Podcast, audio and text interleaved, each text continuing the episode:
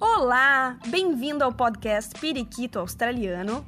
Meu nome é Giovana. E o meu é Liane. Duas amigas e mães vivendo na Austrália com muita informação e experiência para compartilhar. Prepara o fone de ouvido que o episódio vai começar!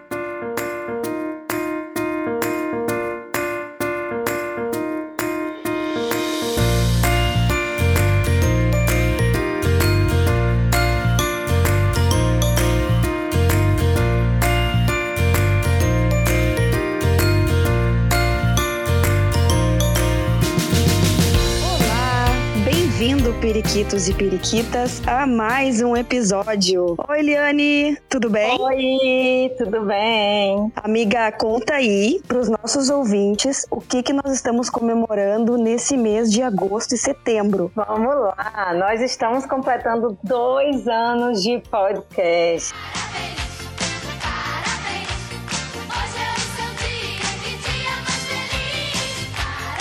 Isso mesmo. O nosso podcast que surgiu aí da ideia dessas duas amigas e mães contar suas aventuras aqui na Austrália, né? E com a ideia de, através de compartilhar as nossas, as nossas experiências, ajudar as pessoas que estavam querendo ouvir. Estamos aí já com dois anos de estrada, né, Giovana? Nem Graças parece, né? Nem parece que passou tanto tempo assim. Nem parece. Parece que foi ontem que a gente começou a gravar o episódio de um celularzinho e hoje a gente, graças a Deus, sem fone, sem microfone telefone, tem edição.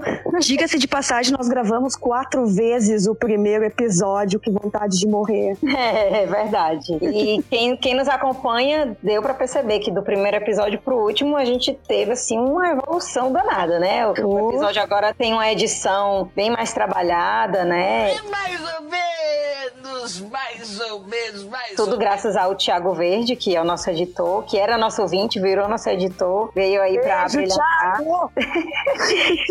Veio pra brilhantar aí nossa equipe. Então tá, bora pra nossa pauta ali? Vamos. Olha só, o nosso convidado de hoje, ele nasceu em São Paulo, mas cresceu em São José dos Campos. Ele é apaixonado por comida, viagens, produção de vídeos. Aos 17 anos, ainda não havia encontrado uma paixão e acabou escolhendo a faculdade de administração apenas para ter um mais um diploma. Na Austrália, teve a chance de recomeçar e se reinventar. Hoje ele é um chefe de cozinha e produtor de vídeos. Tem um canal famoso no YouTube e que eu dei a minha pesquisada ali, eu vi, eu consegui ver que tem mais de um milhão de views, onde ele é o responsável pela captação, edição de vídeos e fotos, criação e produção dos vídeos, identidade visual e toda a parte criativa. Hoje o nosso convidado é o Lucas, do Casal na Gringa. Oi, Lucas, tudo Olá, bem? tudo bem e vocês? Muito Seja bem-vindo! Muito bom, cara. O prazer é meu de estar aqui. Muito obrigado obrigado pelo convite. Nós que te agradecemos ah. pela disponibilidade. E um beijo na Dani, né?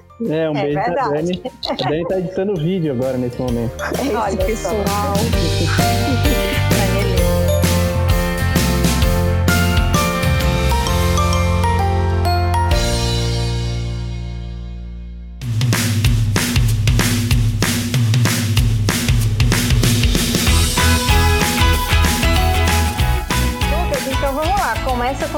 pra gente como é que você veio parar aqui na Austrália. De onde saiu essa ideia de vir pro outro lado do mundo? Pois é, eu é, nunca tive o sonho, assim, de morar fora, nem de fazer um intercâmbio em outro país. Pelo contrário, né? Eu achava isso aí meio doido, assim, quando eu via meus amigos de escola falando, ah, vou fazer um intercâmbio no Canadá. Pensava logo assim, pra quê, né, gente? Ir pra outro país, a gente tem, o Brasil é tão grande, né? Não precisa sair daqui, né?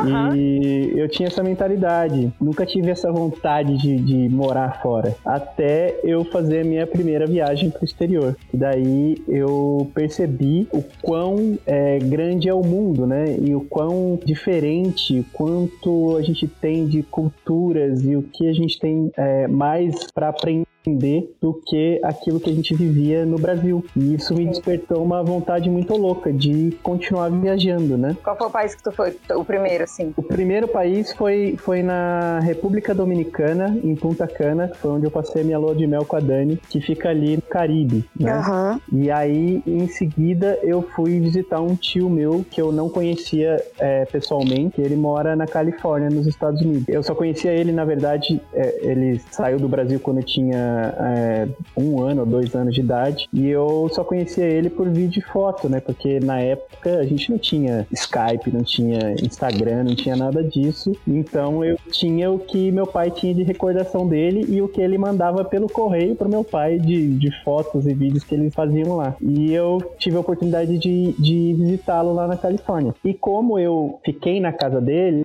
eu tive uma experiência diferente do turista, né? Porque eu morei lá, né? Enquanto eu estive lá, né? Uhum. Foram... E isso trouxe para mim uma curiosidade de saber como é. Eu, eu queria é, não passar 30 dias de férias num lugar, eu queria passar uma vida num lugar para ver como que era, né? É, viver realmente, sentir. A cultura, né? Viver é, o, exato, o ambiente. Exatamente, é viver como um local, né? Digamos assim, mesmo sendo um imigrante. Mas beleza, isso é, foi só uma vontade que despertou, mas voltamos lá para nossa vida no Brasil e continuamos na mesma situação. Quando as coisas no Brasil começaram a apertar, né, economia e tal, é, segurança também, lá onde a gente morava era teoricamente seguro e começou a ficar um pouco mais violento, a gente se questionou se realmente valia a pena a gente continuar dando a nossa vida para não ter muita coisa em troca, né? Sim. E a gente falou, ah, meu, chegou num ponto, a gente tinha uma empresa lá no Brasil, a gente falou, é, a gente chegou num ponto em que a gente ia ter que botar dinheiro do bolso nosso para segurar o negócio enquanto a economia estava ruim. Mas a gente não sabia quanto tempo aquilo ia durar e era um investimento que é, talvez pudesse não voltar para a gente. Então, uhum. naquele momento a gente falou, ou a gente investe na nossa empresa para a gente continuar com ela aberta, ou a gente pega esse dinheiro e vai viver fora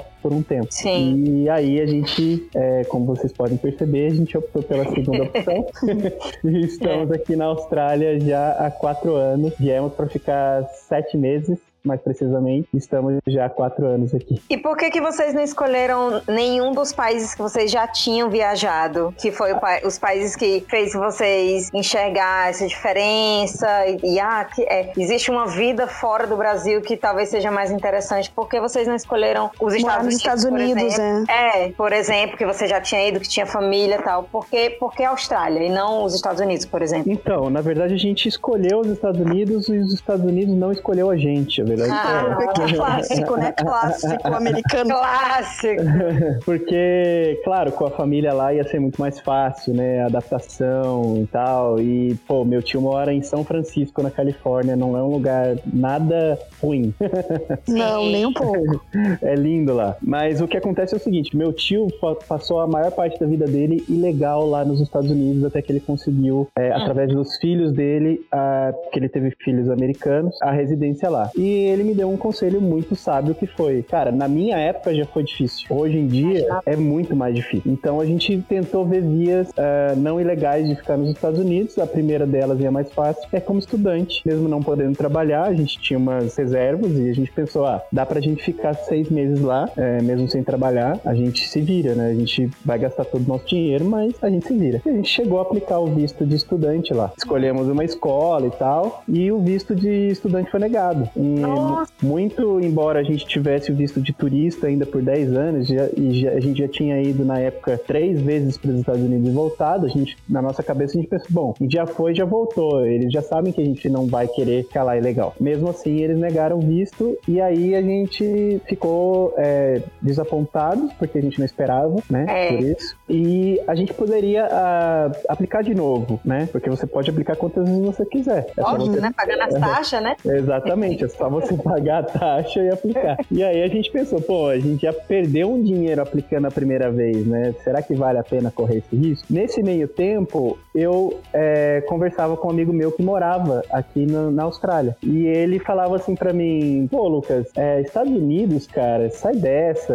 a Austrália é muito melhor, vem pra Austrália e tal. E aí eu comecei a pensar a respeito, né? Quando ele falou isso. E pesquisei os países que eu poderia aplicar, que são os clássicos, né? Canadá, Irlanda, Nova Sim. Zelândia, Austrália. Tradicionais. Os tradicionais. e aí a gente foi por eliminação. Fomos. É, eliminamos primeiro o Canadá por causa do frio, a Irlanda por causa dos dias cinzentos. É, aí ficamos... As eliminações também são clássicas, né? é. ficamos entre Nova Zelândia e Austrália, muito embora Nova Zelândia seja frio, a gente sabia que era um país muito bonito e, e ficamos entre os dois. Mas uh, a Austrália é, ganhou nosso coração com relação ao clima, principalmente é, pro lugar onde a gente foi, é, porque a gente chegou, foi direto para Nusa, em Sunshine Coast, que para quem não sabe é um paraíso.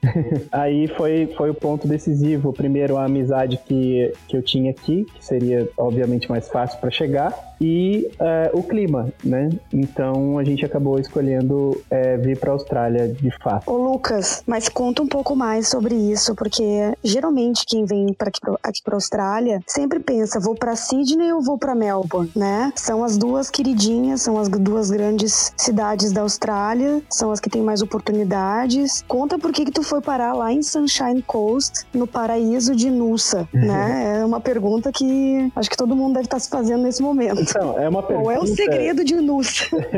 é uma pergunta que até a agência se fez quando a gente falou, quero ir para Sunshine Coast.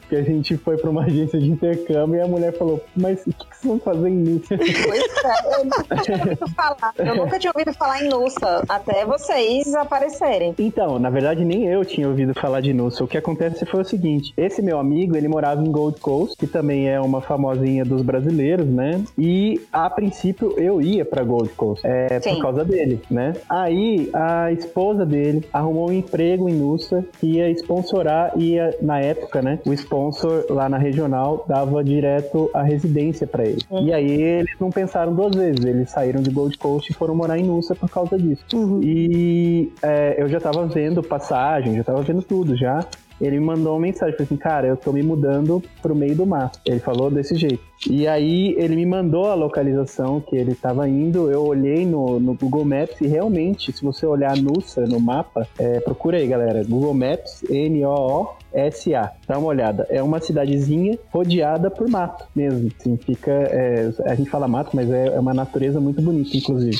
É, e aí eu olhei pra cara da Dani e falei, caramba, cara, e agora? Porque, né, é, são de emprego, essas coisas que todo mundo sempre pergunta pra gente, né? É, fica preocupado. A gente teve essa mesma preocupação. Mas a gente falou: olha, a gente não conhece ninguém em Gold Coast. E se a gente for pra Nusa, ele vai receber a gente lá. Ele já tinha falado: ó, oh, vou buscar vocês no aeroporto. Ele teria que buscar a gente em Brisbane no aeroporto, porque nem tinha nossa, é, voo, é, bem longe, dá, mais ou menos, não é tão longe, é uma hora e quarenta mais ou menos, mas...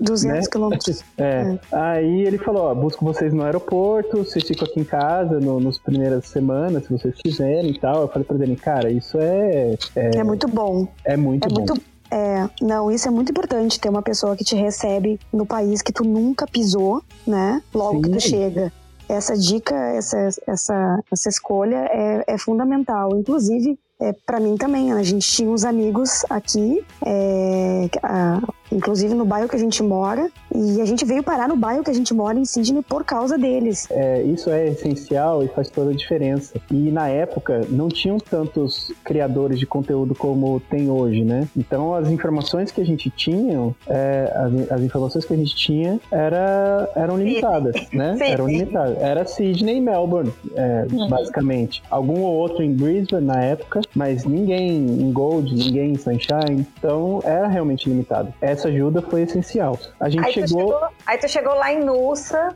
foi recepcionado e tal. Aí no dia seguinte vocês acordaram, aí você olhou para aquela cidade que que tu sentiu? Tipo assim, a receptividade dos nativos, como é que você sentiu assim? Cara, não foi nem no dia seguinte, viu, Liane? Foi na, no mesmo dia que a gente chegou, ele já levou a gente no National Park e a gente já viu o pôr do sol do National Park e a gente olhou um pra cara do outro e falou, meu Deus, que lugar é, é aqui esse? que eu quero ficar. É aqui que eu quero esse, ficar pro resto da minha vida. Esse National Park de Nusa é muito famoso, né? Porque se tu colocar no Google Nusa, né, Sunshine Coast, a primeira coisa que vem é o National Park. É realmente muito famoso. Nusa, ela é uma cidade inteiramente, inteiramente turística. É, não é de turismo muito do exterior. É mais, surf, né? É, é, mais de surf, é um turismo é, não só de surf, né? Porque é uma cidade, como é que eu posso dizer? Para quem é carioca vai saber. É, é tipo Búzios, no Rio de Janeiro.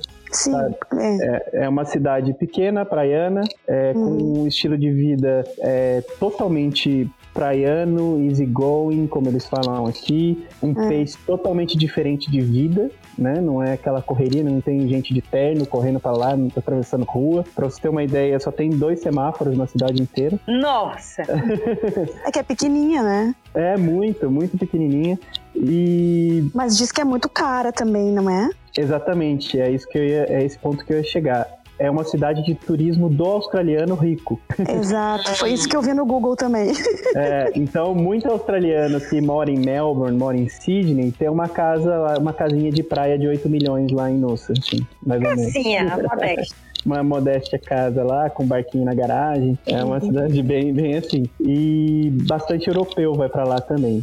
Então, respondendo a sua pergunta, Liane, a recepção deles é fantástica, porque Hum. como é uma cidade turística, eles estão acostumados a receber gente de fora. Hum. Então, é, a gente não teve problema nenhum com, com a recepção, pelo menos nós não tivemos, né? E não conheço ninguém que tenha tido, sofrido algum problema com relação a isso. Eles foram muito receptivos, sempre muito sorridentes, querendo ajudar, assim, né? Muito é, welcoming, como ele como eles dizem aqui. E foi tudo muito bom, cara. É, a gente realmente se apaixonou de cara, assim, por Nussa. E você já tinha inglês, Lucas, quando vocês chegaram? Então, a gente tinha aquele inglês avançado no Brasil, que aqui é básico, né? Ah, isso. É, tá pensado que no, que no diploma, que, que, que na prática é nada, né? É, então, É. porque a, a Tá Dani, no currículo. a Dani, ela tinha um inglês um pouco melhor do que o meu, inclusive. E ela, ela veio estudando primeiro e eu vim como acompanhante, né, dela, no Sim. visto dela. E Sim, Então, então vocês vieram como estudante, no visto de estudante, sim, é, é, viemos no visto de estudante por pra seis- inglês. É, inglês em seis meses e um mês de férias. Então eram sete meses Ah, de tá.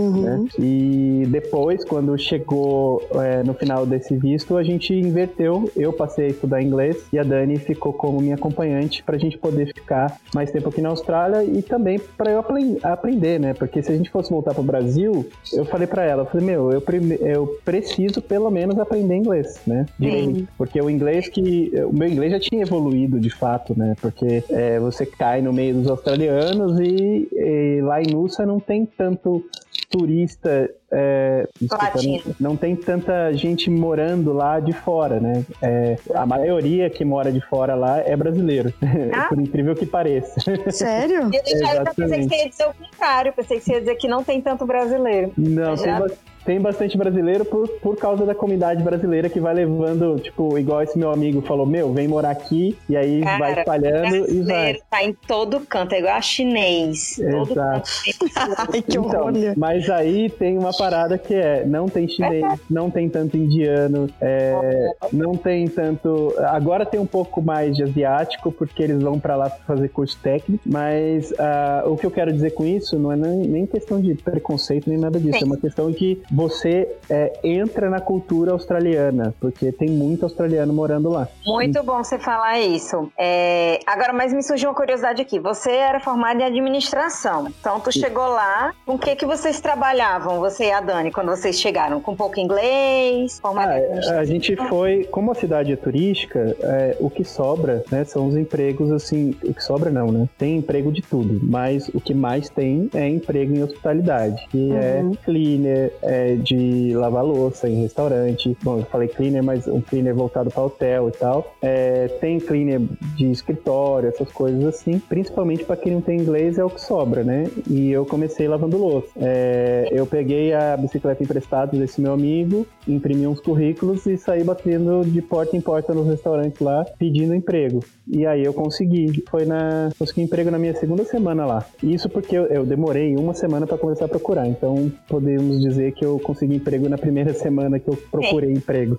Aham. Sim, é verdade. E, e foi duro, restaurante. cara. Foi no restaurante, foi no restaurante. Foi Foi por duro. causa disso, foi por causa disso que você, no caso, pensou na profissão de chefe? Porque Na verdade- as pessoas que lhe seguem sabem que você hoje é chefe, né? Isso, eu virei chefe de cozinha aqui na Austrália. É, o lance de chefe foi o seguinte: eu, eu sempre tive vontade lá no Brasil de cozinhar. Eu sempre gostei de cozinhar. Mas na correria do dia a dia lá no Brasil, é, eu sempre vi aqueles cursos de culinária e ficava com preguiça de fazer. Primeiro, porque são cursos caros, e segundo, porque chegava em casa e não queria fazer mais nada, né? Porque já trabalha o dia inteiro lá, aquela roda do rato que a gente chama, né? Que você não para. Uhum. E acabei deixando para lá. Quando eu cheguei aqui, eu comecei a lavar louça. Com o tempo, eu, eu ganhei o timing lá de, de lavar louça e sobrava tempo lá para mim dentro da cozinha. E aí eles me botavam para fazer alguns preps básicos, né? Alguns preparativos de comida bem básicos. Cortar cebola, cortar tomate, essas coisas. E aí eu me pegava pensando assim, puta merda, cara, eu tô ganhando dinheiro para cortar tomate. Isso é inacreditável. Na minha cabeça, assim, eu ficava pensando, sabe? De frente pro mar, o restaurante que eu trabalhava era de frente pro mar. Então eu ficava vendo a praia, cortando tomate. Claro que não é essa maravilha, não pensa que né, não era correria, não, é, não era pesado o trabalho, era, eu tô falando aqui é, do lado bom, obviamente, mas era isso. E aí, em determinado momento, eles me ofereceram a oportunidade de ficar ali na, na parte de fritura do restaurante, porque eles não estavam conseguindo achar nenhum chefe de cozinha para fazer aquela parte ali. Que basicamente era fritar peixe, fritar batata, essas coisas. E aí eu cheguei pro cara e falei assim: eu não vou mais precisar lavar louça? Ele falou: não. Eu falei assim: pô, começa agora, se você quiser, tá louco? Foi promovido. É, foi promovido. e aí é que surgiu, porque daí eu me vi ali cozinhando tal, é, tendo um contato mais próximo com é, os chefes que trabalhavam lá. E eu falei: meu, agora eu posso aprender e eu posso ser chefe, porque eu tenho tempo, porque os meus shifts lá eram de 6 horas. Eu tenho dinheiro, porque, né, querendo ou não, aqui na Austrália você consegue fazer um dinheiro suficiente para você viver e pagar os seus estudos. E aí eu falei,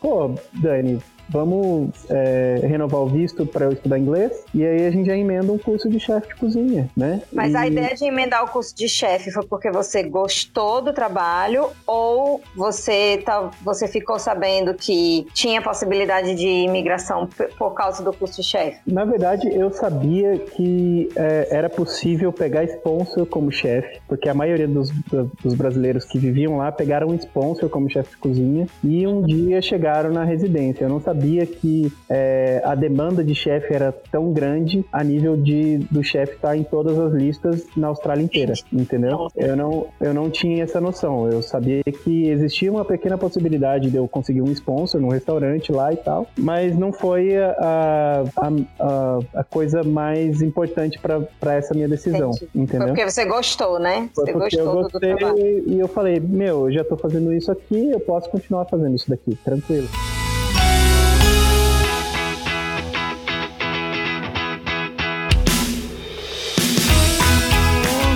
Lucas, conta um pouco assim dessa questão de, do trabalho de chefe, porque eu, a gente inclusive já fez outros podcasts com um chefe de cozinha, né? A, o Tosca, que a gente gravou recentemente. Só que ele não é aqui, no Brasil, né? É, no Brasil, né? Chefe no Brasil. E eu tenho maior curiosidade para saber, assim, se uma culinária é uma coisa que me atrai um monte também. Fica a minha dúvida, de repente, de mais gente que tem essa curiosidade. Conta um pouco como é que é, assim. Tu não tinha o inglês ainda quando tu começou lá, lavando os pratos e tal, tu não tinha o inglês inglês, assim, ainda é, no nível australiano. Como tu te sentiu né, com a pressão da cozinha? Porque eu sei que quando começa a entrar vários pedidos, eu imagino que deve ser uma. Tem, existe uma certa pressão de largar os pedidos e tudo mais, uma, a partir do momento que tu começou a cozinhar. Conta um pouco assim da tua rotina, porque eu acho que nunca ninguém contou isso, assim. Olha, a rotina de uma cozinha, ela é realmente muito pesada e muitas vezes é muito injusta, assim, né? Eu acho que esse é um dos motivos pelos quais existe uma demanda grande de chefe de cozinha na Austrália, porque é, os chefes não aguentam trabalhar com isso muito tempo, porque é uma pressão muito grande. Como eu falei, é, é um trabalho que muitas vezes é injusto, porque o que, que acontece? O restaurante, ele não tem um lucro altíssimo em cima da comida que ele vende, né? Então, é, o dono do restaurante sempre vai optar por trabalhar com é, menos pessoas possíveis, né? E uhum. isso bota uma pressão extra em quem está trabalhando, porque você está sempre trabalhando é, fazendo trabalho de pelo menos duas pessoas ali, entendeu? É, pelo, pelo menos nos restaurantes que eu já passei, né? Se você trabalha num restaurante que não é assim, me conta qual é que eu quero trabalhar lá. é, mas geralmente é assim. Então, é realmente um trabalho muito pesado, com uma rotina muito pesada. Porque, por exemplo, é, tem dia que eu, tem semana que eu trabalho é, de dia, faço o café da manhã e almoço, tem semana que eu trabalho à noite, tem semana que eu trabalho nos dois. Eu já terminei shifts é, à noite tinha que entrar para fazer o café da manhã no dia seguinte, é, seus dias de folga mudam, você trabalha final de semana, feriado. Então, assim, tem muita coisa contra e que, para quem não gosta, é, pelo menos um pouco da cozinha, pode ser realmente muito ruim ou impossível de, de se concluir. Então, eu sempre falo para as pessoas, que principalmente para pessoas que fazem cookery, que eu já vi várias, só por causa do visto. É uma rotina muito pesada e pode ser um tiro no pé, porque é, você vai ter que, querendo ou não, trabalhar com isso por muitos anos até você conseguir um sponsor, uma residência ou qualquer coisa do tipo. É. Então, eu, eu não recomendo. No começo, eu... quando eu comecei a lavar louça, hum. eu chegava em casa com muita dor nas costas, a, a minha mão mal abria, porque você fica pressionando aquele negócio, aquele jato d'água para lavar louça. Então, é, eu chegava exausto em casa, eu, eu, morria, eu chegava em casa e morria. É, e como chefe, quando eu comecei a, a ser chefe mesmo, de fato, o meu inglês não é, ainda não era muito bom. Então, para mim ainda era muito difícil, porque eu tinha que escutar o, o chefe chamando os pratos e às vezes eu não entendia. Só que quando Exato! Imagina que sensação horrível. Não, ele é, era é ignorante, Lucas, e ele era ignorante se você errar porque eu vejo vários relatos de que o chefe, que os, os chefes, né, são, são super ignorantes com os assistentes. É pela pressão do, do vamos logo, vamos fazer, não pode errar. Eu, eu já vi vários relatos, né? Não quero generalizar. Mas Sim, você já passou. Ele era. Passei muito, cara. Ele, ele era muito, muito bravo, assim. Ele pegava pesado comigo, mas ele era uma, uma pessoa. Ele era gente boa, entendeu? Fora ali do, do, do busy ali, fora do trabalho, ele era gente boa. Então eu sempre me questionei se ele fazia isso pra é, tentar tirar o máximo de mim ou se ele realmente estava sendo um filho da puta. É desculpa, desculpa o palavrão. Não, é, não, não será é. que ele de repente ele se sentia pressionado também? Porque se alguma coisa desse errado, a merda cai em cima dele. É, não então, sei, né? Não, não, não sei, é difícil saber. Não no outro, né? Também. É, não, é, é, é a equipe dele, né? Assim. É a equipe dele. É, a equipe dele. É. é. Eu sofri muito com isso, porque é, você sempre se coloca na posição de imigrante. Então você sempre acha que é com você, ou que é, é porque você veio do Brasil. Então é realmente um negócio muito complicado. E eu ficava desesperado. E quando o restaurante estava muito cheio, é, aconteceu de eu ter, sabe, tela azul, assim. Sei. De eu já não saber mais o que eu estava fazendo, de eu me perder totalmente. E isso gera um desespero, nossa, Horrível, uma sensação horrorosa. Sabe o é, que eu tô pensando, Lucas? Olha só. Eu tô pensando, tu no Brasil, tu tinha tua empresa. Daí tu vai e tu entra nesse ritmo de cozinha, dessa pressão psicológica, de entra aquele conflito dentro da nossa cabeça de, meu Deus, por que, que eu tô passando por isso? Eu não preciso estar passando por isso. Aí você se sente rebaixado, a tua autoestima deve, passa tudo isso na cabeça de todo mundo. Você se sente assim, a tua autoestima não, cai um pouco, né? Dá, dá, dá um choque. Que né? Comigo foi o contrário, até, Eliane. Hum. É, porque, sim, tem, tem isso, né? Às vezes você sempre vai ter aquele dia que você se pergunta, caramba, o que, que eu tô fazendo aqui, né? Mas, no geral, eu dava graças a Deus, porque assim, eu vim da, da empresa e na empresa você não desliga, né? Trabalha de semana, o seu celular tá sempre ligado, você está sempre preocupado com alguma coisa e tal. E aqui, é, embora o trabalho da cozinha seja um trabalho pesado, é um trabalho pesado mais físico do que mental, né? E acabou, acabou. Quando acaba o seu shift, acabou. Você não tem mais preocupação de nada. Você não ficou devendo nenhum e-mail, você não precisa levar trabalho para casa. Então eu tinha essa sensação de, de liberdade nesse sentido, sabe? Sim. Então, é por isso que eu sempre costumo dizer que não importa a profissão que tu tenha no Brasil, se tu é uma pessoa responsável, um profissional responsável no Brasil e dedicado, com certeza tu leva o trabalho para casa. Não importa se tu é professor, que geralmente faz muito trabalho em casa, ou se tu é cuidador, sei lá, de idosos. Tu vai levar trabalho para casa. De qualquer maneira, tu vai ter que ler um troço em casa e tal. É uma mentalidade do brasileiro de estar tá sempre trabalhando. Uhum. Sempre trabalhando. Lazer não é para mim, porque lazer é. não dá dinheiro. Não, na verdade, é. você não se dá o direito de ter lazer. Não tem o direito, é. Você tem que ser melhor, né, no Brasil. Eu brigo com algumas amigas minhas que ah, você tem que relaxar, vai pra um parque, vai esfriar a cabeça, tu tá muito estressada. Não, Giovana, tu não tá entendendo. Se eu não, se eu não não trabalhar essas horas, tem gente que trabalha e vai ganhar de mim. E vai, vai ganhar o- a vaga, vai ganhar a promoção. É Sim, mas concorrência, né? tem, tem a questão do julgamento também das pessoas, família principalmente. Ah, tu vive passeando, tá vagabundo. Ah, Também, também você tem tá isso. cheio da grana, né? Porque vive passeando. Ah, Sim, sim. É, É, é uma cultura diferente, né? Eu acho. E- Isso faz eu me lembrar muito agora, voltando agora de- com esse pensamento, volta agora pra tua cozinha, Luca. Isso faz me lembrar, recentemente nós fomos a Central Coast, nós fomos num parque lá e depois a gente foi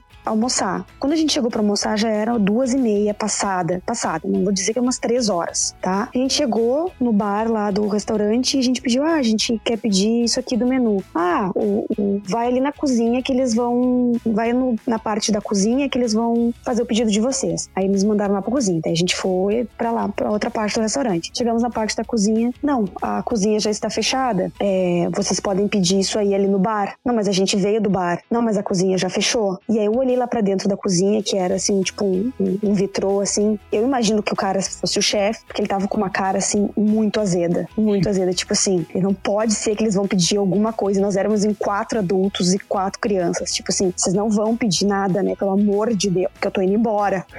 e aí, e daí, tem uma, uma amiga minha que tava comigo, ela trabalha em hospitality e ela disse assim: ó, nem peça, nem peça, porque o chefe tá indo embora, a comida não vai ser legal.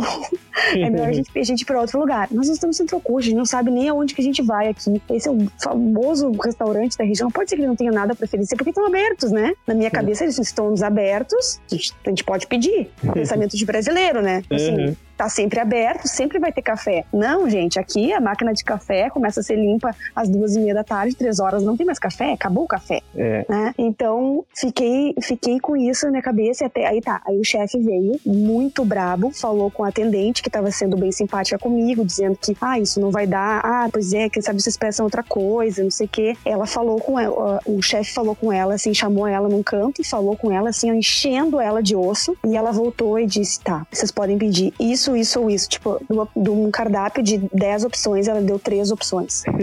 que tipo Agora assim, era vou batata pôr- frita, uma batata frita com guacamole, é isso que vocês podem pedir. Eu vou Né? colocar o ponto de vista do chefe agora, tá? É que na verdade, assim, ó, a primeira vez que eu fui cortar o cabelo aqui na Austrália, eu, o, o cabeleireiro fechava 5 horas e eu cheguei 4h45. Ele olhou assim pra minha cara e falou: Hum, eu acho que eu vou levar mais de 15 minutos até eu cortar e limpar e tal. É, então eu não vou te atender. Isso na minha cabeça, eu pensei, como assim, cara? Tipo, se você tá Inaceitável. inaceitável. Se você tá aberto até as 5, até as 5 você tem que me atender. Mas isso é a mentalidade brasileira no sentido de que nós fomos mal acostumados pelos é, empresários Nossos serviços, né? é, a, a agir dessa forma. Por quê? Porque os empresários têm muita concorrência. Então, se você não atender o cara às 4h49, às, sei lá, 5 e 1, o, o cabeleireiro da frente vai atender. Então, Uhum. é sobrevivência. E isso fez com que os consumidores sejam mal acostumados. Então, ele acha que ele é a última bolacha do pacote. Ele acha que ele tem o direito de tudo. Só que aqui na Austrália não é assim. Aqui na Austrália não tem essa concorrência. E aqui na Austrália, o negócio tá cagando pra vocês. Se você É não verdade. voltar, se você não voltar aqui, vai ter quem volte. Foda, né? Exato. É que sabe o que é, Lucas? Na, na a mentalidade, a a- que, o raciocínio que tu teve quando chegou no salão foi: se ele tá aberto até as 5, qualquer horário que eu entrar no salão, que eu pisar no salão antes das 5, cheguei na hora. Então ele vai me atender, ele vai passar das 5 me atendendo, mas vai estar fechado para outras pessoas não entrarem mais. Então, porque no Exatamente. Brasil acontece muito isso. Aqui não. Aconteceu comigo na Big W. A gente tava na Big W, a Big W fechava, tem, tem um dia que fecha às 7. E já faltava o quê? Sei lá, 10 para as 7. Não, 5 para as 7. E a gente tava lá dentro ainda, ó, escolhendo coisa e os atendentes já nem olhando mais pra nossa cara. A gente pedia informação, eles não respondiam mais. E era tipo assim, ó. Se você não passar agora as suas compras, você não vai passar às 7, porque a gente não vai lhe atender. Vai fechar a porta, você vai ter que sair. Então, é tipo assim, não, não é essa, não, não tem que ter essa, essa mentalidade de fecha às 3 a cozinha, eu chego 10 para as 3, ainda dá tempo de pedir alguma coisa, não, porque a cozinha encerra, né? Exato. E no lance da cozinha ainda tem o seguinte, que é, é, eu tava falando, né, que é um trabalho injusto. Eu vou explicar é, para vocês como, como funciona no restaurante que eu trabalho hoje, tá? O restaurante lá onde eu trabalho hoje, ele fecha 8 horas da noite. Que para quem tá escutando no Brasil é um absurdo, né? Um restaurante fechar 8 horas da noite. Mas aqui na Austrália é, é normal. As coisas fecham cedo. As coisas fecham cedo. É, graças a Deus, né? Porque graças a Deus. eu fico imaginando os chefes no Brasil tendo que sair de madrugada, coitados. É, Deus. O restaurante fecha às 8. Eu tenho uma hora para limpar a cozinha inteira é, e ir embora. E eu não posso passar dessa uma hora. Eu tenho que ir embora nove horas. Por quê? Porque aqui na Austrália você ganha por hora. E eles não querem te pagar mais do que as horas que eles já estão te pagando. Então eu tenho exatamente uma hora. Se você chega 10 para as 8 para você fazer um pedido, eu teoricamente ainda estou aberto. Mas lá onde eu trabalho, a gente cozinha fresco. Então, assim, se você vai pedir um, é, uma comida, eu vou pegar a comida crua e vou fazer. Basicamente isso. Poucas coisas a gente já tem pronto lá para adiantar, entendeu? Então, vamos supor, você pede um steak né, um, um bife bem passado, cara, eu vou levar no mínimo 20 minutos para fazer esse bife bem passado. No mínimo. Então, se você chegou 10 para as 8, eu vou terminar o seu prato 8 e 10. Uhum. Entendeu? Aí eu já tenho 10 minutos a menos para eu limpar a cozinha. A cozinha. E eu tenho que sair 9 horas, não importa o que aconteça, entendeu? Porque se eu sair 9 e 10, o, o meu head chef no dia seguinte vai vir me comendo, entendeu? É, putaço da vida porque eu fiz 10 minutos a mais, entendeu? Uhum. Então esse é o drama. Por isso que o chefe fica puto, porque fala assim, porra, velho, o cara vai me ferrar. Basicamente é, é isso, entendeu? Resumindo, Exato. cheguei bem antes da cozinha fechar. Não, na verdade, eu quero dar um conselho aqui, você ouvinte, por favor, chegue com pelo menos meia hora de antecedência no restaurante, mesmo se você tá no Brasil. É. Seja, pensa no ser humano que tá lá na cozinha. É verdade.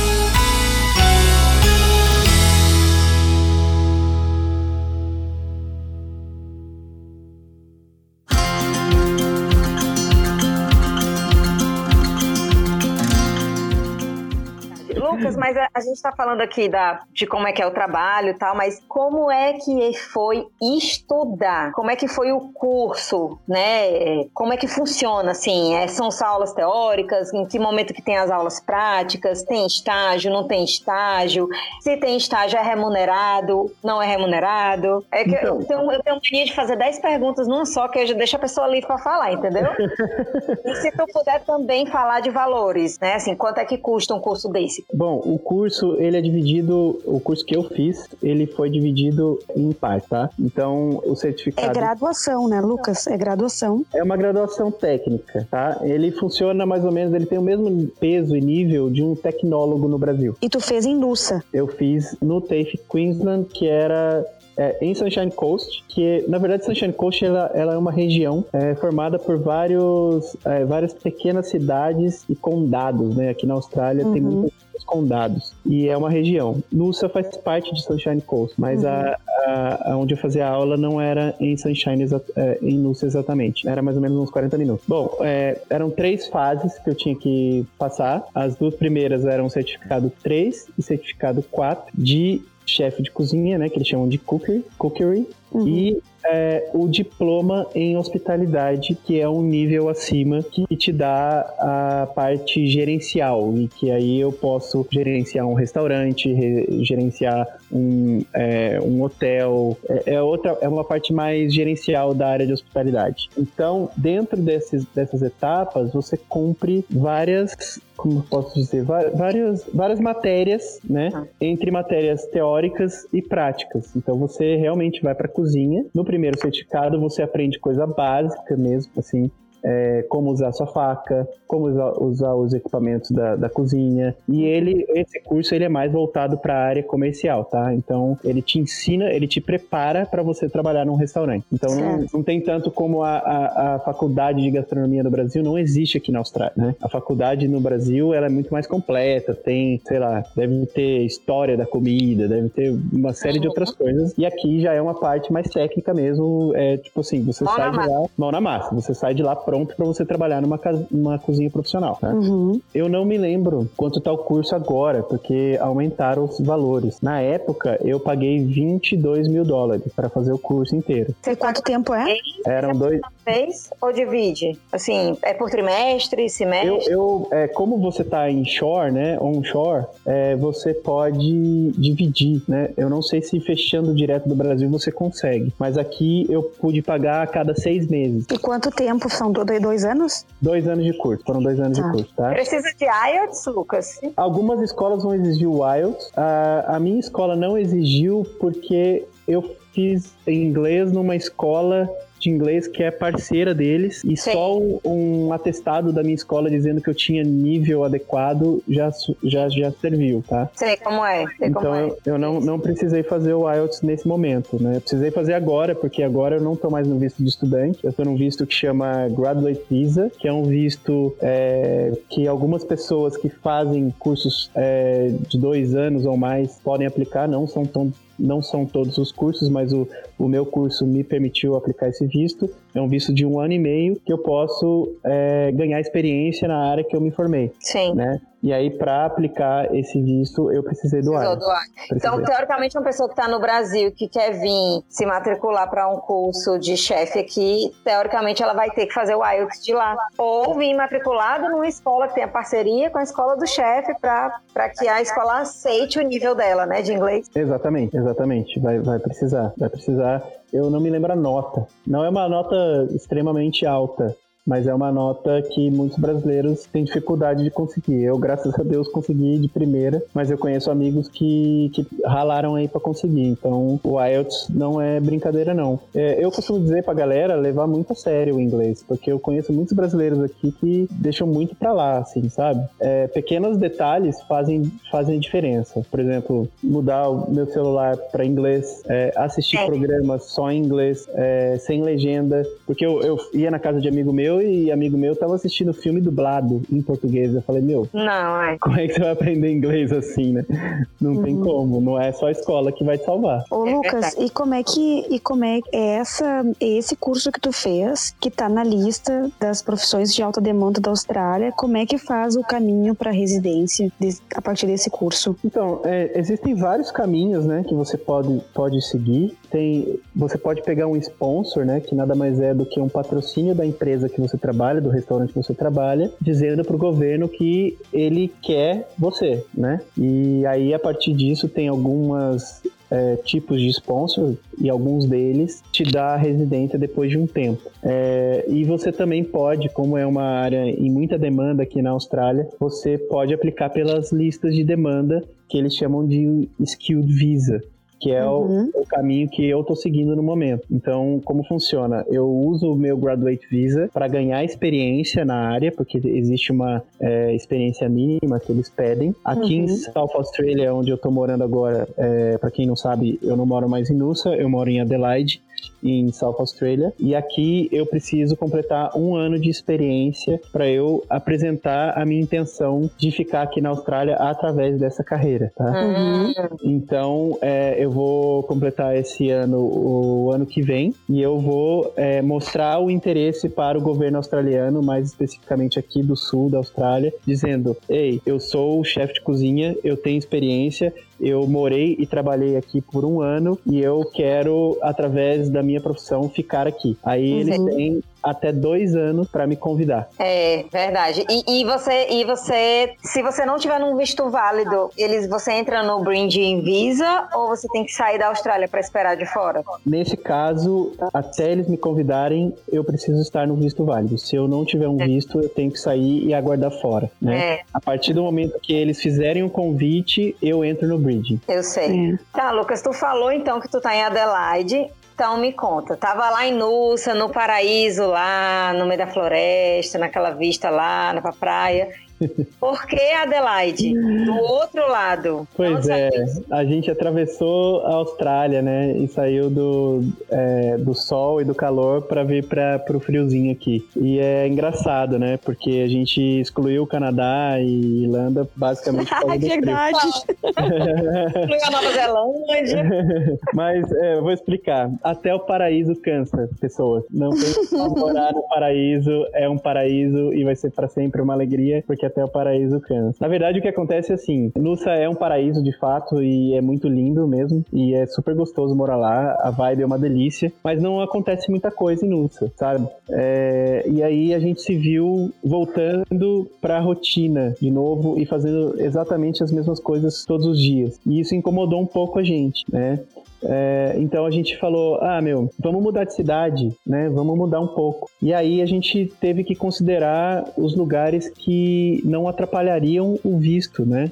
A residência, né? A busca da residência. Porque Nussa é uma regional e a gente teria chances de ficar lá também, aplicar o Ski Visa e tudo lá normal, né? Mas mesmo assim a gente decidiu aproveitar, né, que a gente ia entrar nesse Graduate Visa para mudar. E dentre as opções que a gente tinha, Adelaide era, assim, de longe a mais atrativa. Primeiro porque Talpaço ele está muito mais aberto à imigração do que os outros estados no momento, né? É, não sei agora, depois do Covid, como vai ficar, porque no momento tá tudo fechado, tudo travado e eles vão mudar as regras em breve. Uhum. Mas até então, South Australia era o estado mais aberto para imigrantes. E isso foi um ponto forte na nossa decisão, na nossa decisão. Mas a gente já tinha vindo para Adelaide e a gente tinha gostado muito daqui. É uma cidade muito bonita. A gente se encantou principalmente pelo fato de ser uma cidade que não é pequena nem grande, entende? Ela tem uma, ela é uma cidade grande, ela tem mais de milhões de habitantes, é, mais de um milhão, um milhão e quinhentos, milhão, sei lá, alguma coisa assim. É, então ela é uma cidade grande, mas tem uma aquele,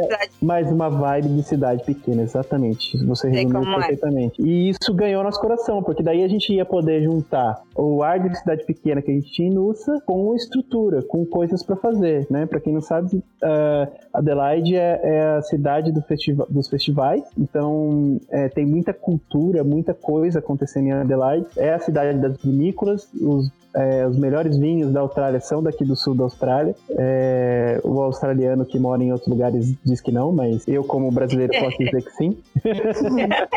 então, assim, tem, tem muita coisa em Adelaide. Adelaide é uma cidade fantástica, a gente ama. O ponto negativo é. para Adelaide é o clima, porque é o clima. sim, realmente é mais frio. Mas, ó, vou te falar, a gente estava cansado do calor, de verdade, porque o calor de Nussa é um calor úmido chegava a bater 98, 99% de umidade lá. Meu Deus. Então, assim, é um calor que é, Te parece incomodado. Sim, parece estar numa sauna o tempo todo. E para quem trabalha em cozinha, isso aí é Nossa. terrível, terrível. Então, a gente tá amando, a gente acabou de passar o inverno, o inverno acabou de acabar aqui. A gente adorou, cara, foi uma delícia passar frio, pôr blusa, fazer coisas de é, frio, comer comidas dizendo, mais quentes. passar frio é chique, a Dani concorda comigo. É, exatamente, cara, passar frio é chique. E agora, é, o grande lance de Adelaide é isso, porque ele ofereceu o inverno, agora começamos a primavera, e o verão é muito quente, é extremamente quente. Então a gente vai ter vontade de ir pra praia, vai, vai poder nadar, vai poder curtir cada estação.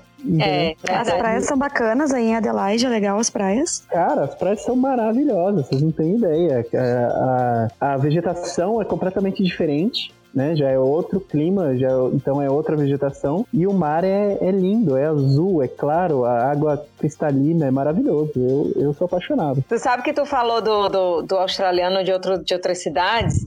E eu me lembrei dos meus. Eu, é, um, um, um, dos vizinhos que eu tinha no outro prédio que eu morava, ele é australianão, sabe? Daquele policial até. Daí eu comentei: ah, tem, tem muito brasileiro que tá indo pra Adelaide e tal. Daí ele e a esposa viraram pra mim: Adelaide? Fazer o quê em Adelaide? Não tem nada pra fazer em Adelaide. Assim, na cabeça deles, Adelaide é uma cidade pacata. Não tem nada pra você fazer em Adelaide. Sim. E na verdade, não, né? Não, cara, completamente. Ó, eu, é, tanto os australianos quanto os próprios brasileiros subestimam demais Adelaide. Adelaide, no meu é, é verdade, os australianos principalmente. A minha vizinha aqui também veio de Adelaide, ela morou, ela nasceu lá e tudo mais. Faz 10 anos que ela tá aqui em Sydney e ela disse que não volta mais, não tem nada pra fazer em Adelaide. Mas é, então, e, isso é, isso é ótimo pra gente, né? Você sabe? Porque é, é, esse exatamente o gap que tem em Adelaide. Porque o que que acontece? Tem muitas famílias aqui. Aí a criança vai crescendo, ela sai daqui e ela Sim. só vai voltar, se ela voltar, quando ela for se aposentar. Então, a força força de trabalho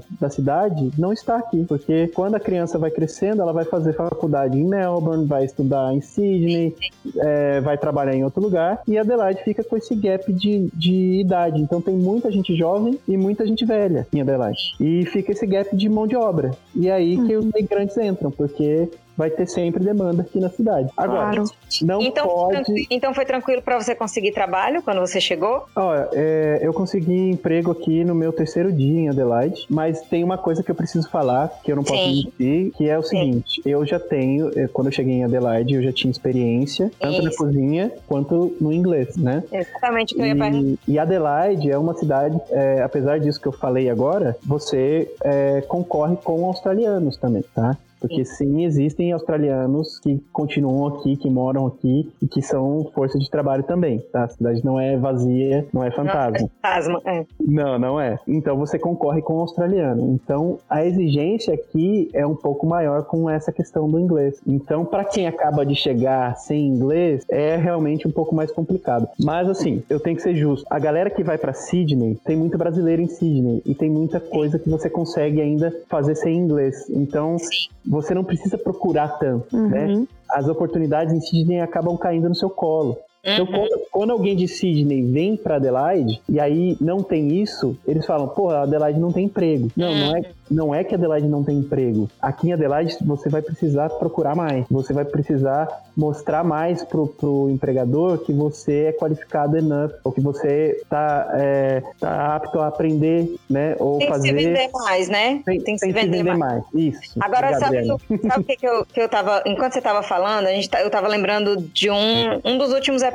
que a gente gravou, foi justamente com uma família que tava aqui em Sydney. Daí foram pra Adelaide pra tentar essas possibilidades de imigrar. E voltaram pra Sydney de novo porque é, não se adequaram à cidade e mais o pelo que a- a- foi contado no episódio, o fator crucial foi que o, eles não estavam o marido, né, não estava conseguindo trabalho. Mas por quê? Porque ele era estudante. E aí toda vida que ele fazia a entrevista e o cara, ah, estudante, ih, ah, não vai poder, tem que faltar esse dia, esse dia, ah, não, só 20 horas. Aí acabava não conseguindo o trabalho por causa da limitação das horas. E porque pa- parece que agora tá mudando, mas parece que antes as escolas de inglês eram todas durante o dia também, né? Ou as escolas de VET parece que tem muito mais vezes na semana aí do que aqui em Sydney. Então, e ainda tem a história da limitação das horas, é, se, se for o trabalho legal, né? Uhum. É, e aí o cara não estava conseguindo o trabalho. É, o que que você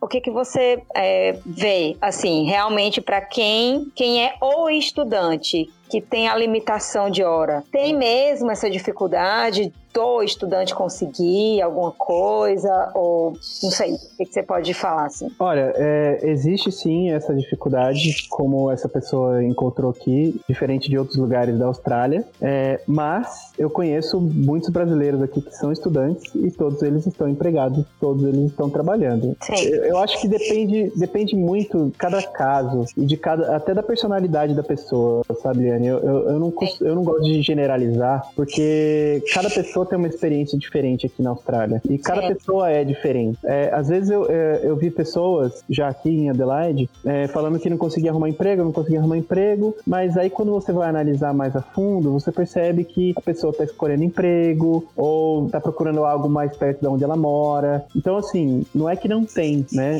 Você tá numa fase diferente às vezes. Porque quem vem para Adelaide já tem um histórico de, de, de Austrália normalmente, né? São Uhum. poucas as pessoas que vêm para Adelaide direto. E a pessoa que já tá aqui na Austrália, ela já chega cansada de fazer o que ela já estava fazendo, entendeu? De, de trabalhar lá longe, de aceitar qualquer emprego. Então ela já vem mais, é, talvez, escolhendo, sabe assim? entendi Eu fui mais seletivo quando eu cheguei aqui, Entendi. entendeu? Então essa seleção já dificulta, Uhum. né? Mas eu acho sim que, que tem esses pontos também que devem ser considerados. Realmente as escolas aqui em Adelaide são escolas que você realmente vai aprender e eles vão ser chatos com presença, essas coisas. Em Sydney, Sim. você, você encontra escolas que é só pro visto, entendeu? sim Uhum. Você vai pagar e talvez você nem precise ir, entendeu? Então Sim. vo- você tem que ver o que, que você quer também. Porque se você faz uma escola dessa, você não vai aprender nada também. Então, sim né, isso vai te atrapalhar quando você precisar do emprego, ou quando você precisar mostrar experiência ou é, conhecimento naquilo que você está procurando emprego. Isso vai te atrapalhar. Uhum. Volta para aquele ponto, né, da pessoa saber se vender. Porque é como você falou, cada caso é um caso. Por isso que a gente gosta gosto de mostrar todos os exemplos, exemplos que deram certo e que não deram certo, colocando todas as possibilidades, que é para a pessoa que está no Brasil, ela tentar se imaginar dentro dessa situação e ela saber que pode dar, pode não dar, e ela se questionar se é, se é o caminho que ela quer seguir mesmo ou não, né? Sim, Mas não, só vai e ó,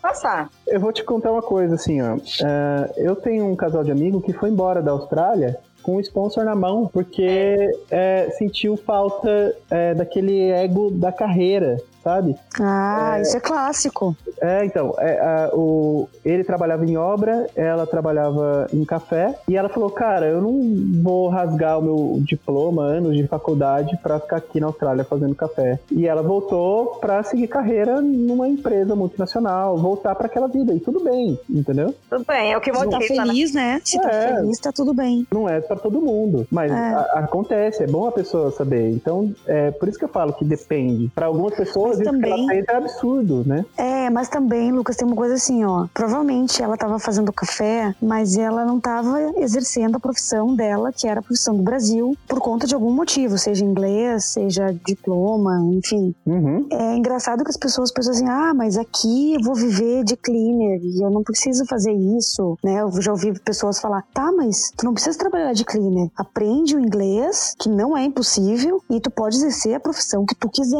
Então, isso que é, é- o mais é o lance. brilhante. Eu acho que isso que é o mais brilhante. A gente tem uma amiga, Eliane, que ela costuma dizer assim, ó, a Austrália é, as- é o país das, uni- das, das oportunidades. Tu pode ser e te reinventar no que tu quiser. Tu não precisa fazer um doutorado aqui na Austrália para começar a trabalhar na tua profissão. Olha que bacana. Não, é muito louco isso, e eu concordo plenamente, porque assim, é, você não precisa ser é, cleaner pro resto da sua vida, depende de você, né? Exato. É, eu conheço gente lá, na- lá em Nussa que tá há 5, 6, nem sei quanto tempo, acho que tá até mais, acho que 8 anos, trabalhando como cleaner, mas é opção, ela gosta, porque Gosta. É, o você Tá não- tudo bem, tá tudo bem. bem. Pois é, eu queria dizer, você não precisa ser, mas você também pode ser se você quiser. Porque tem Sim. pessoas que se descobrem de tipo, como você falou, acabou meu shift, acabou. Voltei pra casa, tô com meu dinheiro. É, não quero mais aquele Não, compromisso. É essa vida que eu quero, não quero mais vida de escritório. Então tem pessoas que se redescobrem. Exatamente. E em contrapartida, eu tenho uma amiga aqui em Adelaide que ela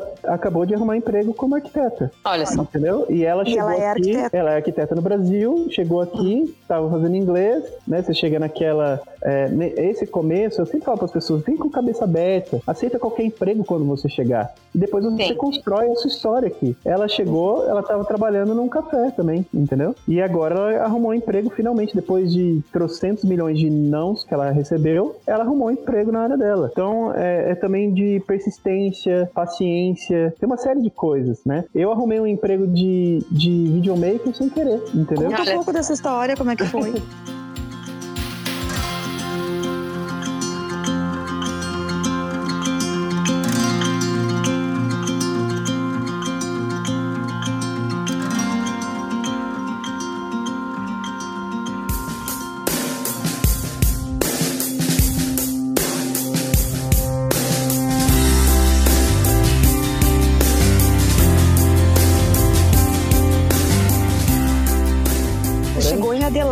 pra traba- e tu foi trabalhar num restaurante, na tua área de cookery, né? Sim, eu cheguei aqui, arrumei. Na verdade, a história foi a seguinte: eu cheguei aqui e um seguidor que estava acompanhando a gente toda a nossa viagem, porque a gente fez uma viagem, né, de Nussa até aqui de carro. A gente veio de carro, vendeu tudo que a gente Ah. tinha, colocou o que cabia no carro e veio. E Olha, foi muito isso é legal. coisas da Austrália, né? Coisas da Austrália. Coisas que a Austrália te permite fazer que, né? Muito No louco. Brasil seria mais complicado. Muito mais. Precisaria de muito mais dinheiro. A gente colocou tudo dentro do carro, fez uma viagem de Nussa, passando por toda a costa de Sydney, até de Sydney a gente foi para Canberra, de Canberra para Melbourne e de Melbourne para Adelaide. E ele foi acompanhando tudo isso, ele já morava aqui. E quando eu cheguei, ele falou assim: Cara, é, você chegou agora, você deve estar precisando de emprego. O restaurante que eu trabalho tá precisando de um chefe. Você não quer vir aqui? Aí eu fui lá, conversei com o head chef. E no dia, o, o na- entrevista, o head chef falou: Ó, tá contratado amanhã, você pode, pode vir aqui. Ele nem pediu pra eu fazer trial, nem nada. Só pela minha experiência, pela minha bagagem lá de Nussa, ele já me deu um emprego. É, e aí, esse restaurante, ele fica dentro de, uma, de um supermercado supermercado e esse supermercado é uma grande rede aqui na Austrália. Aqui na Austrália não, desculpa, aqui em Adelaide. É uma grande rede aqui. Beleza, eu tava lá fazendo o trabalho de chefe e tal. E esse cara, esse brasileiro que, que me colocou lá, ele começou a falar para todo mundo que eu tinha canal no YouTube. Ah, você já viu o canal dele no YouTube? Ele tem canal no YouTube tal.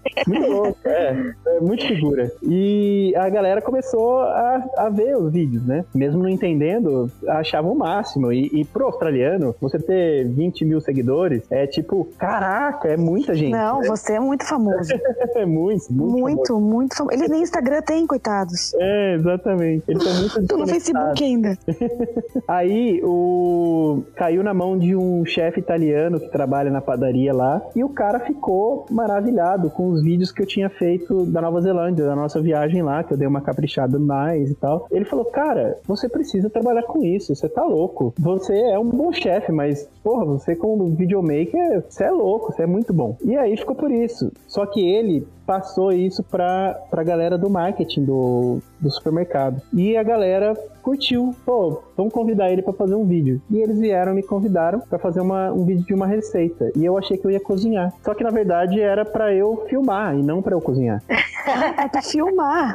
É, e aí eu falei, caraca, que muito louco, vou fazer. E quem ia cozinhar era esse chefe italiano aí. Aham. Aí, eu não sou bobo nem nada, pensei, cara, eu nem vou cobrar desses caras. Eu vou fazer o vídeo de graça e eu vou dar o meu melhor pra esse vídeo. É a oportunidade da vida, né? É, bateu na minha porta, eu vou abraçar. Aí eu fiz o vídeo de graça, é, levei oito horas pra editar o vídeo, que eu fiquei. Eu, foi minicio, minuciosamente selecion, selecionando as imagens. E aí eu entreguei o vídeo pra eles e o vídeo foi apelidado, foi apelidado de produção de Hollywood lá. Ah, que massa! Foi muito massa, foi muito massa. Eu fiquei, assim, incrédulo, assim, porque chegou até no dono do, do, da- do supermercado e ele sabia meu nome. E aí eu falei, porra, cara, olha que, que foda, por causa de um vídeo, agora todo mundo me chama pelo nome. Eu já sou Tá o chefe Lucas. Todo mundo passou a me conhecer do, do supermercado. Foi muito louco. E aí, eles me convidaram pra fazer esses vídeos toda semana. Porque o que, que aconteceu? A gente, eles postaram esse vídeo e aumentou em 30% a venda dos produtos do vídeo que a gente usou.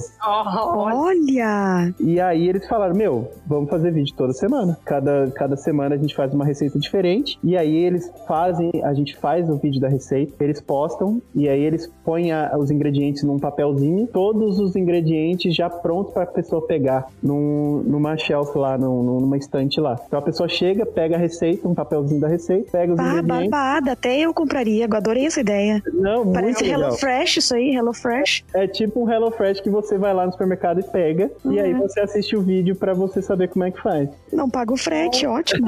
bom.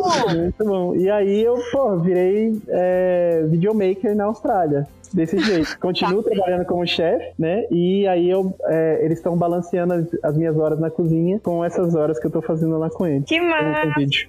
Mas tu tá gostando, Lucas, de sair da cozinha pra fazer? Tu tá curtindo a- essa ideia? Pô, eu, eu tô amando, cara. Ah, ótimo. Então fe- fechou É, porque assim, é, vídeo é um negócio que eu amo fazer, entendeu? A, a cozinha eu gosto de fazer, mas vídeo é um- é uma paixão que eu encontrei quando a gente começou a fazer o canal. Ah, então tá. Então, Então tá. eu, eu tô entre duas coisas que eu gosto. É muito louco isso. Eu tô super dividido, assim. Porque a cozinha é um negócio que eu gosto, mas como eu falei, é um negócio muito mais doloroso, muito mais cansativo. E o vídeo é um negócio que eu amo fazer e que pra mim é super mais fácil. Então é muito louco isso na minha cabeça nesse momento. Esse mercado que tu, que tu tá fazendo os vídeos é um mercado que só tem em Adelaide? É um, é um mercado pequenininho? Ou é já, uma já rede? quer achar esse mercado aqui. Já Não, quero, olha, já adorei eu- essa ideia. Eu acho que depois dessa pandemia é um mercado que tende a crescer muito, porque todo mundo precisa estar online nesse momento, entendeu? Então todo mundo precisa se vender online. E para você se vender online, você precisa de foto e vídeo, basicamente isso. É. Então, se você for pensar por esse lado, sei lá, o mercado precisa do, do, do vídeo, porque que, que acontece? As pessoas, a- as compras online, né, que entregam em casa, aumentaram absurdamente aqui na Austrália com Sim. o lance do Covid, né? Então, o mercado precisa estar online, o tiozinho da esquina precisa estar online, é, quem faz máscara precisa estar online, Uhum. todo mundo precisa estar online. Nesse E momento. tu acha, Lucas, que essa oportunidade que tu teve com esse chefe italiano e tal, fazer um vídeo lá pro supermercado, tu acha que foi devido, assim, tu estar em Adelaide, que era uma cidade menor, que é uma cidade menor, e que, de repente, lá um conhece o outro, que conhece um, propiciou isso? Ou tu acha que não faria diferença? De repente, se estivesse em Sydney, aconteceria de qualquer maneira? Eu acho que, sinceramente, eu acho que nesse caso não faria diferença, porque o que eles viram ali foi uma oportunidade, né? Porque eu continuo trabalhando como chefe, então eu sou contratado como chefe. O dinheiro que eles estão me pagando é de salário de chefe. Sim, Entendeu? videomaker seria mais caro, né? Mas absurdamente mais caro. As produções que Tá eu tô fazendo, tá muito bom pra eles. As produções, do- o, o jeito que eu tô fazendo os vídeos, sairia aí, é, no mínimo, sei lá, uns mil dólares pra ele, cada vídeo. Sim, sim. Entendeu? E Mas aí tu tá ganhando experiência com isso na Austrália, né? eu não tô nem ligando, na verdade, Liane, porque eu tô ganhando dinheiro, né? Sim. É, fora da cozinha, o que é ótimo, porque eu ganho dentro da cozinha e fora da cozinha, porque Pegando eles- hora. eu tô ganhando hora a mais. Por isso que eu tô, eu tô fazendo hoje é, em torno de 40, 45 horas na semana. Nossa, um monte! Um monte, porque eu trabalho na cozinha em torno de 35 e depois eu tenho horas de gravação e horas de edição que eles estão me pagando por fora. Massa. Entendeu? E eu, com isso, além disso, eu tô fazendo meu portfólio. Entendeu? Claro. Sim. Então, pra mim, tá maravilhoso. Não, né? e agora daí, daí para grandes mercados e grandes restaurantes vai ser um pulinho. Não, sim, com certeza. Tem um, um, um blog aqui regional, né? Um blog de notícias aqui da região, é, australiano mesmo, que já soltou um vídeo meu lá e falando Olha. do projeto do supermercado e tal. Então, assim, é, parece um videozinho bobo, mas é- eu acho que no fim das contas é um negócio bem grande, assim. Sim, com certeza. Manda esse link que eu tô louca pra ver essa receita já. Tem várias já, na verdade. A gente tá postando uma por semana, tá bem bacana. Ô, Lucas, e é quanto tempo vocês já estão em Adelaide? Meses, a gente chegou em janeiro, é oito meses. Oito Um pouquinho meses. antes da pandemia, né? Um pouquinho, E né? vocês, e vocês Acabando sentem falta de alguma coisa de que tinha em Nussa em Adelaide? Ah, sinceramente, não, não, não sinto não. A, a gente encerrou um ciclo, sabe? Foi muito bom morar em Nussa.